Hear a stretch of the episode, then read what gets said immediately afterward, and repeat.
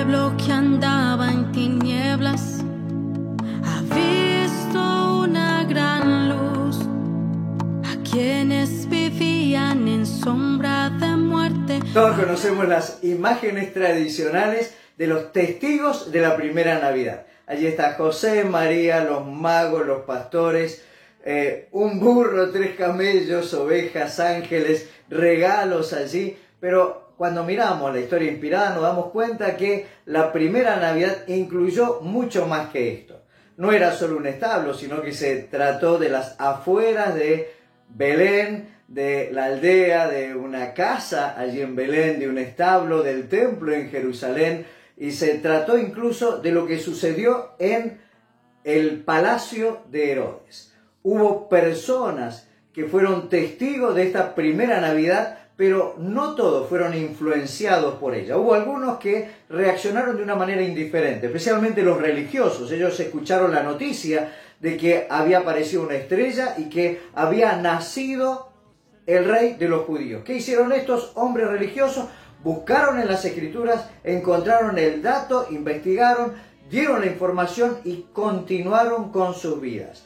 Esta noticia, esta buena noticia, no afectó la forma de actuar ni de vivir de ellos. Pero ¿qué sucedió, por ejemplo, con Herodes? Herodes se enfureció y mandó matar a los niños menores de dos años. ¿Qué sucedió con los magos de Oriente? Ellos vieron la estrella, leyeron en la palabra de Dios que la estrella de Jacob había aparecido y entonces se movilizaron, hicieron toda una inversión. ¿Qué pasó con José y María? Ellos experimentaron la presencia de Dios con ellos y en ellos. María lo tuvo en el vientre durante nueve meses, luego lo envolvió en pañales, y estuvo en el primer llanto, en la primera experiencia, toda la primera experiencia de esa primera Navidad.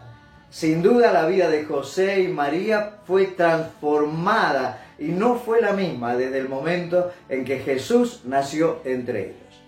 Ahora estamos en una nueva fiesta de Navidad.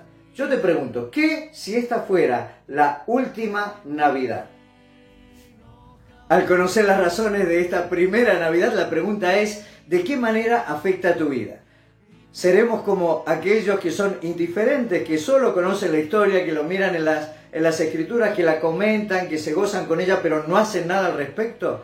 O quizás somos como aquellos que se ofenden por, por el hecho de que se menciona el nombre de Jesús y que Él viniera a morir por nosotros allí en la cruz del Calvario.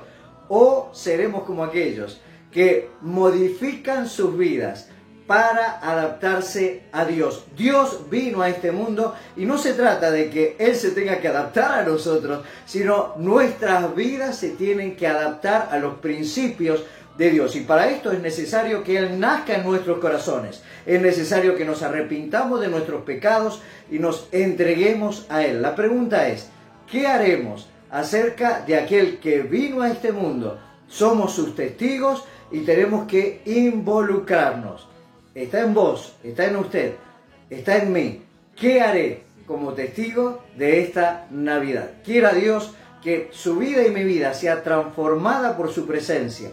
Dios sigue siendo Emanuel, Dios con nosotros.